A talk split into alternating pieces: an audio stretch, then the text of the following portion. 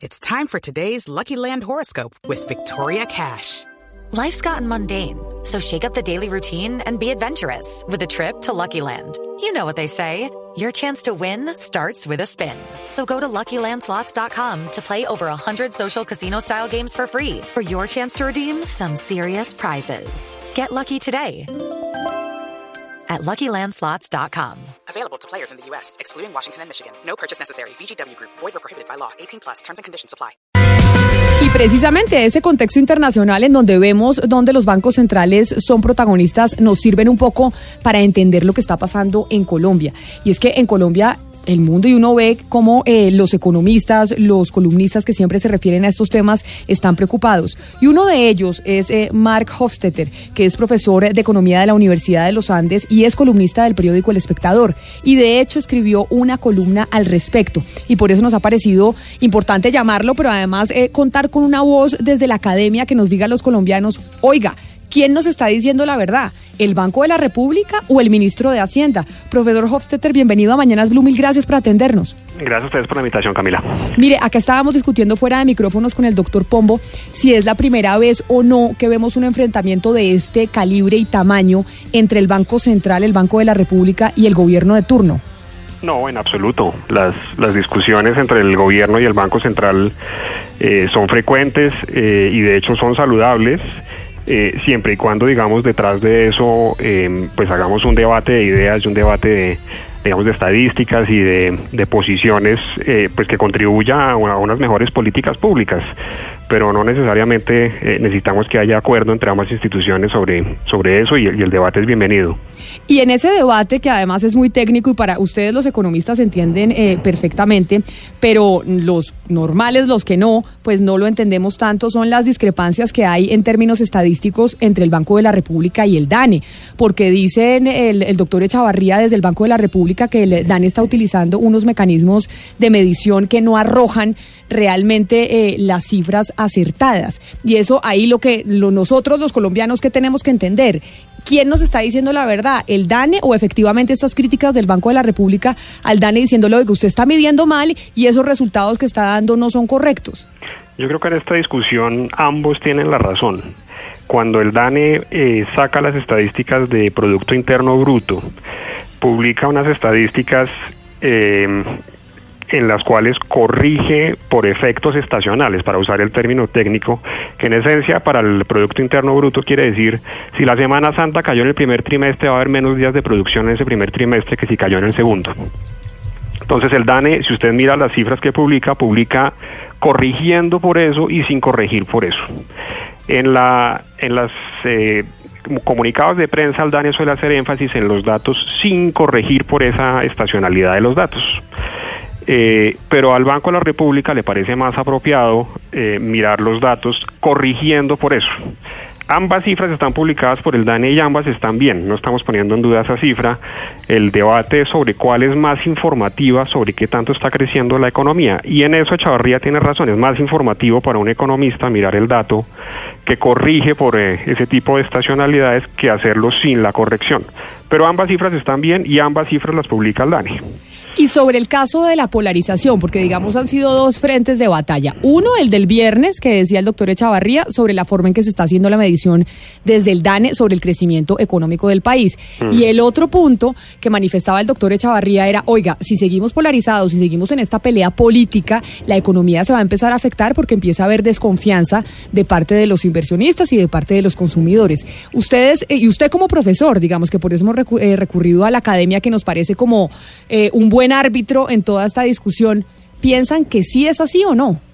Yo creo que hubo dos declaraciones del de gerente del banco eh, que causaron, digamos, algo de, de escosor en el gobierno. Una, el, la, la frase de que la polarización estaba afectando el desempeño económico. Y la segunda, que la economía parecía haberse estancado. Yo creo que en la primera le doy la razón al ministro en el sentido en que en realidad no tenemos ninguna prueba de que eso sea cierto. Polarización y debate político eh, ha habido durante mucho tiempo y seguirá habiendo y, no está claro, digamos, que ese debate de ideas realmente tenga un impacto sobre el desempeño económico. Eh, de hecho, digamos, eh, esa polarización en, en, otras épocas la tuvimos alzada en armas y no necesariamente tenerla en este momento en el Congreso y en el debate político es peor que el escenario anterior. Sobre lo primero, sobre si, si la economía está estancada o no, eh, yo no entraría en el debate técnico sobre si estancamiento es la palabra apropiada, eh, pero lo que sí es cierto es que las cifras económicas recientes en varios frentes son preocupantes, en, el frente de empleo, en el frente de desempleo, en el frente de actividad económica y en el frente externo. En esos cuatro frentes, los últimos datos no son particularmente halagadores y, haría bien el gobierno en, eh, en estudiar por qué. Profesor, yo lo voy a interrumpir antes de la pregunta de mi compañera Ana Cristina, porque aquí tenemos con el doctor Pombo siempre una discusión. ¿En qué momento se puede empezar a responsabilizar al gobierno actual de la situación económica? Porque acá el doctor Pombo dice, no, uno no puede empezar a responsabilizar al gobierno actual hasta que no pasen dos años porque todo esto es un tema heredado. 18 meses. Bueno, 18, un año y medio. Dice, todo esto es un tema heredado del gobierno anterior y eso aquí todavía el gobierno actual no puede hacerse responsable. Y nosotros, o yo por lo menos le digo, oiga, ¿hasta cuándo vamos a gobernar con retrovisor y en qué momento nos vamos a poner nosotros o el gobierno actual como responsable de la situación económica en que estamos? Y yo creo que usted como desde la academia nos puede decir quién aquí, si el doctor Pombo o yo, tengo la razón. Déjeme decirle dos cosas. Primero, me parece eh, que no es, no es útil tratar de buscar culpables en un gobierno o en otro. El hecho concreto es que los datos no son particularmente buenos y al gobierno y a los colombianos no nos sirve eh, que digamos que esto es culpa del gobierno anterior o es culpa de este. Lo que nos sirve es que le echemos cabeza a las razones por las cuales está ocurriendo lo que está ocurriendo y busquemos las soluciones. Profesor, el editorial del periódico El Colombiano de ayer, que además es el, segundo editorial que dedica a este tema, habla de un error en las comunicaciones por parte de las autoridades económicas del país. Y yo le quiero preguntar a usted, profesor, si usted cree que el error es en la forma, yo sé que usted nos acaba de decir que no se busque culpables, pero si miremos cuál ha sido, digamos, la falla en este proceso. ¿Usted cree que la falla fue en la manera en que dio a conocer eh, el asunto el señor señor Echavarría, o usted cree que el Banco de la República, el gerente del Banco de la República, no tiene por qué hablar de este, eh, de este tipo de temas y que se debe limitar, como también piensan algunos, a hablar solamente de economía sin referirse a política? No, yo creo que el, Banco Central puede referirse a cualquier eh, tema que tenga que ver con la economía colombiana o la economía global. Lo que no debe hacer el banco es meterse en temas partidistas y, digamos, intervenir en política de ese estilo, pero el banco no ha hecho eso. Los que dicen que el Banco Central solo debería opinar sobre temas de inflación creo que están totalmente equivocados. El, el mandato constitucional del banco no se restringe a controlar solamente la inflación, sino que habla de, nuestra constitución habla de otros objetivos de desarrollo económico eh, y social contenidos en nuestra carta, incluyendo pleno empleo y cosas de ese estilo. Entonces, eh, que el banco eh, hable y el gerente hable sobre estancamiento, sobre actividad económica, sobre empleo, es absolutamente coherente con su mandato. Voy a sumar a esta conversación con el profesor Mark Hofstetter, profesor de Economía de la Universidad de los Andes, a Luis Fernando Mejía, director ejecutivo de Fede Desarrollo, para hablar sobre la preocupación que existe hoy en el país por cuenta de cómo va la economía en Colombia. Doctor Mejía, usted también bienvenido a Mañanas Blue, mil gracias por atendernos. Hola Camila, muy buenos días. Un especial para todos, también para el profesor Mark Hofstetter. Doctor Mejía, estábamos hablando con el doctor Hofstetter de, pues, de múltiples temas económicos, pero sobre todo el rifirrafe que hay hoy y el enfrentamiento que hay entre el, eh, entre el Banco de la República y el eh, gobierno del presidente Duque. Y estamos tratando de entender como con árbitros, con gente que no pertenezca al gobierno ni al Banco de la República, que nos digan quién creen que tiene la razón. Y, me parece importante eh, replicarle esa misma pregunta a usted, doctor Mejía, que está en Fede Desarrollo. Y es, en este enfrentamiento, ¿quién nos está diciendo la verdad? el Banco de la República o el gobierno? Pues mire, Camila, yo creo que hay eh, lecturas e interpretaciones distintas sobre las cifras y creo que eso es válido. Eso hace parte precisamente de lo que debe ser un nutrido debate de política económica y en donde también hay independencia, por supuesto, entre el gobierno y el Banco de la República, que por supuesto, desde el punto de vista constitucional es una entidad completamente independiente. Ahora, eso no quiere decir que yo esté de acuerdo con lo que ha pasado tanto el ministro como el gerente. Tengo algunas divergencias de opinión. Por ejemplo, el gerente ha hablado de un estancamiento de la economía. Yo creo que no hay el estancamiento. Lo que sí creo es que hay un crecimiento de la economía colombiana que está por debajo de lo que todos los economistas esperábamos ese 2.8 o el 2.3 ajustado por días calendario pues infortunadamente no es lo que se necesita para poder reducir la tasa de desempleo que como ustedes saben ha aumentado en los últimos meses. Así que creo que hay un proceso en que la economía no está creciendo lo que uno quisiera que crezca, hay que aumentar esa cifra de crecimiento, pero tampoco creo que sea complicado decir que hay estancamiento. Y Camila, es muy importante en estos análisis que se hacen de las cifras económicas tener en cuenta la coyuntura internacional. La economía mundial no anda bien, cada vez hay más noticias negativas desde el punto de vista de las tensiones económicas, comerciales, tecnológicas entre Estados Unidos y China, lo que pasó recientemente con México, y, tanto el Fondo Monetario como el Banco Mundial han hablado de unas menores perspectivas de crecimiento de la economía mundial este año. Así que en esa coyuntura, en donde por ejemplo el Fondo Monetario Internacional dice que América Latina va a crecer al 1,4%, que Colombia esté creciendo al 2,8% y que ojalá pueda llegar a arriba del 3% este año, pues eso va a ser muy importante en una coyuntura que importantemente no es la más favorable para el país. Sí, doctor Mejía, que Colombia crezca o que la economía en Colombia crezca al 2.3 o al 2.8, pues es algo que difícilmente la gran mayoría de los ciudadanos va a entender. Muchos no comprenden cuáles son los indicadores que se tienen en cuenta para medir el crecimiento de la economía de un país. Sin embargo, un indicador que sí es fácilmente eh, comprensible por la, los ciudadanos y es el de la pobreza. ¿Usted cree que en Colombia hoy hay más pobres o menos pobres? ¿Ha crecido la pobreza o no? Lo que se publicó al DANE, y hay que tener una confianza en que, por supuesto, la estadísticas para el país es una institución sólida, técnica, pues muestra que infortunadamente la pobreza eh, monetaria retrocedió en los años. Pero eso habla de otras de otras formas lo que hemos hablado también del tema del desempleo, y es que es una señal que nos está dando ya eh, que la economía colombiana si continúa creciendo por debajo del 3,5%, pues difícilmente va a poder continuar reduciendo las tasas de, de pobreza y pobreza extrema, que ha sido tal vez el logro socioeconómico más importante que ha tenido el país en lo corrido este siglo. Entonces hay un retroceso en pobreza, esto es pasado por supuesto ya cuatro años consecutivos de un crecimiento por debajo del 4% y ahí de nuevo debe estar ese principal reto de la política económica, cómo retornar las tasas por arriba del 4% para poder por un lado disminuir la tasa de desempleo por debajo del 10% y continuar con los avances en reducción de pobreza y pobreza extrema. Doctor Mejía, eh, en esta controversia que se ha desatado pues entre, entre el Ministerio, ministro de Hacienda y el gerente del Banco de la República, hay quienes dicen desde la orilla del gobierno que, que no es sano que el doctor Echavarría eh, opine de estos temas porque, entre otras cosas, eh, viene de del gobierno Santos y que está de alguna manera siendo solidario con un gobierno del anterior eh, presidente, el presidente Juan Manuel Santos. A propósito de, estos, temas que se ventilan de la política y la economía, doctor Mejía, ¿qué tan sano es que en este caso el Banco de la República opine eh, de asuntos políticos y qué tan sano es que los gremios también se metan en asuntos políticos? Yo creo que desde el punto de vista del mandato constitucional para eh, el Banco de la República es fundamental que el gerente del banco pueda opinar sobre todo lo que considere que esté afectando la evolución de la economía colombiana. Y no hay que olvidar que si bien hay un mandato muy importante de estabilidad de precios y en donde ahí para tomar decisiones sobre subir o bajar las tasas de interés, el banco por supuesto está pensando en cómo están evolucionando las expectativas de inflación. El otro elemento muy importante que tiene que tomar en cuenta para tomar sus decisiones tiene que ver con las expectativas de crecimiento. Eso define eh, la postura de la política monetaria, es decir, si el Banco de la República va a empezar a subir, a bajar tasas o mantenerlas quietas.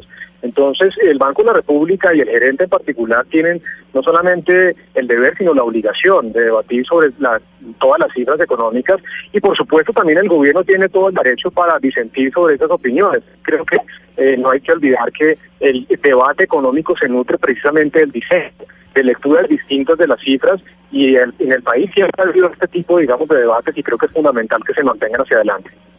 A mí, a mí me gustaría devolverme a hablar un poquito con el profesor Mark Hostetter en la medida en que, primero, yo no soy economista, entonces me encantaría que me instruyera, y segundo, coincido con usted que no se trata de buscar culpables por buscar culpables, eh, pero sí le voy a dar tres datos y le cito las fuentes como a ustedes les gustan los economistas.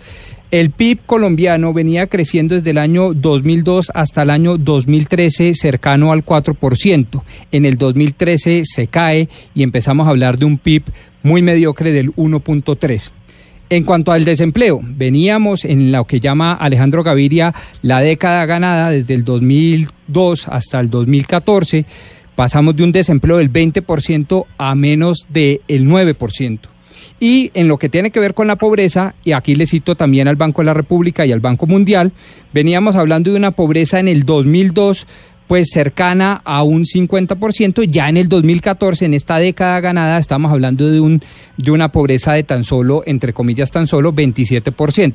Lo pregunto por qué con esas cifras, como a ustedes les gusta, profesor Hosteter, porque me parece que, en, digamos, endilgarle a uno u otro gobierno, como dice usted, no tiene mayor sentido, pero si de lo que se trata es de buscar las causas estructurales o de los fundamentales económicos, a mí sí me gustaría ver cómo usted ve el tema de la migración, por ejemplo, cómo usted ve el tema de la estructura, de los fundamentos estructurales económicos. Mire, las cifras que usted eh, muestra eh, en esencia sugieren mejoras sustanciales hasta el 2014-2015 en muchos frentes de la actividad económica y luego un lento deterioro en varias de ellas. El crecimiento económico, eh, eso ocurrió a partir, digamos, del 2015.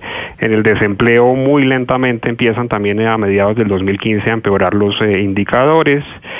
Eh, y parte de lo que le pasó a la economía colombiana fue que recibió un eh, golpe muy fuerte en esa época, 2014-2015, eh, del cual eh, empezábamos a recuperarnos o parecía que empezábamos a recuperarnos, pero vemos en los últimos meses como un freno en esa eh, tendencia o esperanza de que teníamos de que las cosas iban a empezar a mejorar. Entonces el crecimiento económico eh, creíamos que iba a estar por el orden del 3,5%. Poca gente hace un año hubiera dicho que el desempleo iba a superar con creces el, los dos dígitos y esas cosas han empezado a ocurrir. Entonces, sin entrar en el debate de si es culpa o no es culpa de este gobierno o si es culpa o no es culpa del gobierno anterior, lo cierto es que necesitamos sentarnos a pensar eh, que, que, esas cifras están eh, empeorando y necesitamos pensar en las posibles soluciones, causas primero y luego soluciones de esos deterioros. Pero eso requiere reconocer por parte del gobierno que las cifras no son tan halagadoras como hubiéramos eh, querido o creído hasta hace unos pocos meses. Profesor, y yo le voy a hacer otra pregunta que ustedes de pronto me va a decir, no es momento de pensar en eso, pero yo le tengo que hacer las preguntas de lo que piensa la gente en la calle. Y la gente en la calle, por ejemplo, cuando se dieron las elecciones, yo sé que usted dice, no hay que echarle la culpa al gobierno anterior o a este, simplemente hay que preocuparnos de qué está pasando con la economía y mirar cómo echamos para adelante. Pero cuando estábamos en las elecciones presidenciales, mucho se habló de la cláusula Petro. Yo no sé si usted se acuerda, decía, oiga, yo no firmo ese contrato y lo sometemos a que si gana Petro, se deshace el negocio. Si gana Duque, entonces entonces ahí sí vamos con el negocio. Y hay gente que en esta situación económica actual en las calles empieza a decir, oiga, tal vez si hubiera ganado Gustavo Petro, la situación económica hubiera sido completamente diferente o no hubiera sido tan distinta a esta que, que estamos viviendo con Duque y que nos prometieron iba a ser mucho más bollante. Esa, eso, que, eso que cree la gente en la calle es real o no, es decir, la situación económica en la que estamos actual no depende, actualmente no depende del mandatario de turno, sino que simplemente pues íbamos a estar en esto sí o sí. Bueno, hay, hay muchas eh, dimensiones en las cuales la inercia es obviamente relevante. Entonces, un gobierno eh, puede embarrarla de muchas formas, pero no es tan fácil eh, enderezar los rumbos de la actividad económica, del desempleo y del empleo a punta de una política. No hay botones mágicos que le permitan a uno reducir rápidamente el desempleo o crear más empleo. Entonces, lo que uno sí puede hacer es embarrarla eh, fuerte, ¿no? Entonces, si usted mira la economía venezolana, para poner un ejemplo catastrófico, eh, pues ese es el resultado de muy malas políticas de un gobierno. Eh, pero, pero cambiar un rumbo como el de la economía colombiana rápidamente, eh, pues no es fácil y en ese sentido eh, pues eh, no es justo echarle del todo la culpa a, un gobierno u otro. Hay, hay simplemente inercia en muchas de esas variables y no es fácil cambiarla. Pero entonces le pregunto al doctor Mejía de Fedesarrollo, ¿cuál cree usted que han sido los errores que se han cometido durante la administración actual, si es que se ha cometido alguno, porque puede que no, para que estemos en la situación económica en la que estamos discutiendo hoy? Es que si usted abre los periódicos, no importa el que abra, abre, abre el, el colombiano en Medellín, abre el espectador, abre el tiempo, abre la República y ve las, los editoriales y ve las columnas eh, de opinión y muchas, el 50% están hablando de, oiga, la situación económica está medio complicada. Pues mire, eh, mira, yo creo que hay que de nuevo volver al contexto. Nosotros estamos navegando como economía en unas aguas que están turbias y eso dificulta que nuestro barco avance. El barco de crecimiento, de reducción del desempleo, está de nuevo en unas aguas muy turbias. Cuando uno se mira y se compara con los diferentes países de la región, Solamente a Perú le está yendo ligeramente mejor. La perspectiva de crecimiento para Perú en este año, se acuerdo al Fondo Monetario, es del 3,9%.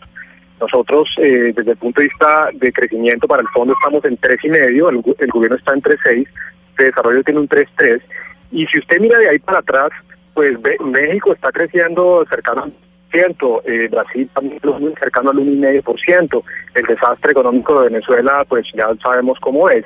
Entonces, las aguas están turbias y eso dificulta de alguna manera que coger más velocidad. Yo creo que hay que perder de contexto eso porque si no se toman diagnósticos que son errados y por ende decisiones de política que pueden ser influidas. En ese contexto no quiere decir que la política eh, económica no importe, por supuesto, que nos, nos esté yendo mejor a nosotros que la gran mayoría de países quiere decir que algo de esta cuestión tiene que ver con una historia de estabilidad macroeconómica, de independencia de la banca central y de responsabilidad fiscal que ha sido tal vez nuestro eh, ADN en la historia económica moderna del país. Y eso no quiere decir que no haya cosas de nuevo por hacer. Por ejemplo, la ley de financiamiento creo, Camila, que fue muy importante eh, desde el punto de vista de incentivar la inversión. Nuestra sensación y nuestra lectura es que infortunadamente no está teniendo el impacto que espera el gobierno porque algo de incertidumbre tributaria todavía continúa. Recordemos que nosotros habíamos dicho en nuestros cálculos que esta ley de financiamiento iba a tumbar el recaudo tributario a partir del próximo año, del 2020. Y esa incertidumbre de alguna manera podía estar mitigando los efectos de esta ley de financiamiento para aumentar la inversión. Ojalá el gobierno pueda resolver rápidamente eso. El ministro de Hacienda ha dicho que en el fiscal que publican esta semana algo de ese panorama van a, poder esclarecer. Ahí creo que hay un reto importantísimo, Camila, y es aclarar precisamente ese panorama fiscal. En la medida en que eso se pueda hacer, que haya confianza en que la regla fiscal se va a cumplir y que no va a haber una reforma tributaria a la vuelta de un año, pues seguramente los efectos de, de este tipo de medidas se van a magnificar.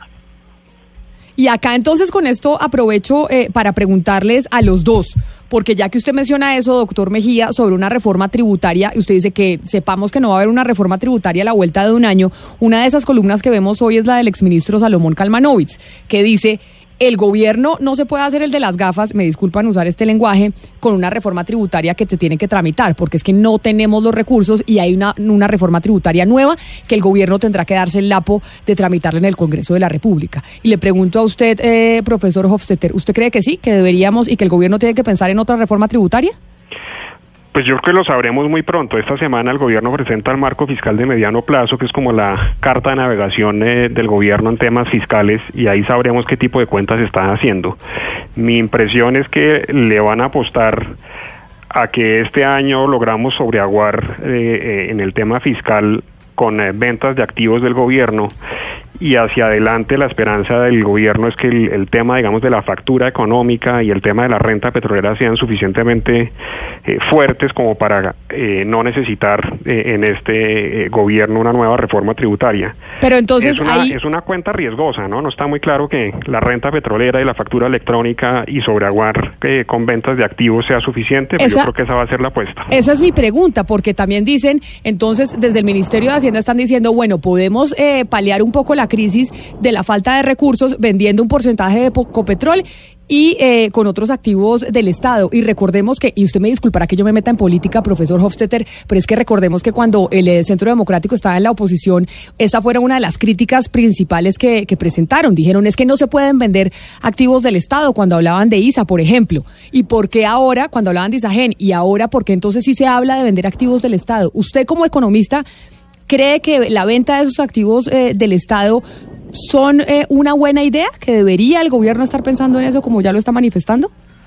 Mira, a mí no me choca que haya venta de activos siempre y cuando la venta de activos tenga un destino apropiado. Usted cambia un activo eh, que le esté rentando algún tipo de, de, renta al gobierno por otro que le va a rentar otro tipo de renta seguramente estratégicamente mejor planeado como lo hizo, digamos, el gobierno pasado, ¿no? Entonces, eh, cuando vendimos eh, eh, Isagen, pues esa plata fue a parar a, financiar eh, infraestructura. Si hacemos algo de ese estilo está bien. Si el, el destino de los recursos de la venta de activos del Estado es llenar un hueco de gastos recurrentes del gobierno, eso sí sería una pésima idea. Y esta misma pregunta se la quiero hacer a usted, doctor Mejía. ¿Usted cree que sí deberíamos eh, plantear una, o el gobierno se ve, va a tener la necesidad de plantear una nueva reforma tributaria, como dice Kalmanovitz? Pues miren, los cálculos, Camila, muestran de nuevo que la ley de financiamiento va a tumbar sustancialmente el recaudo tributario del orden del punto 7% del PIB para finales de este cuatrenio Así que hay una preocupación porque la... Sí, director Mejía, yo le quiero preguntar... 1-3. Sí, director. Le quiero preguntar precis... Sí, sí, sí. Adelante. Entonces, en ese contexto en donde hay una preocupación, porque hay que ajustar el gasto para cumplir con una meta que cada vez es más ambiciosa y la ley de financiamiento está reduciendo los ingresos tributarios, pues suena que algo de reforma tributaria va a haber. Estoy de acuerdo con, el profesor Hostetter que hay que darle un compás de espera al gobierno para ver esa hoja de ruta que va a plantear esta semana acerca de cómo está pensando ajustarlas hacia el mediano plazo. Estamos eh, con problemas de comunicación con, eh, con el doctor Mejía, Ana Cristina, que está en su teléfono celular. Pero a los dos eh, invitados, mil gracias por haber estado con nosotros, tanto al profesor Mark Hofstetter, profesor de Economía de la Universidad de los Andes, y al doctor Luis Fernando Mejía por haber estado aquí con nosotros, hablando de esta preocupación que es de todos los colombianos, porque todos los colombianos, cuando empiezan a ver afectado su bolsillo, pues evidentemente nos empezamos a preocupar. A los dos, mil gracias por haber estado aquí con nosotros en, en Mañanas Blue. Gracias por la invitación. Bueno, saludo. Son las 11 de la mañana, 43 minutos.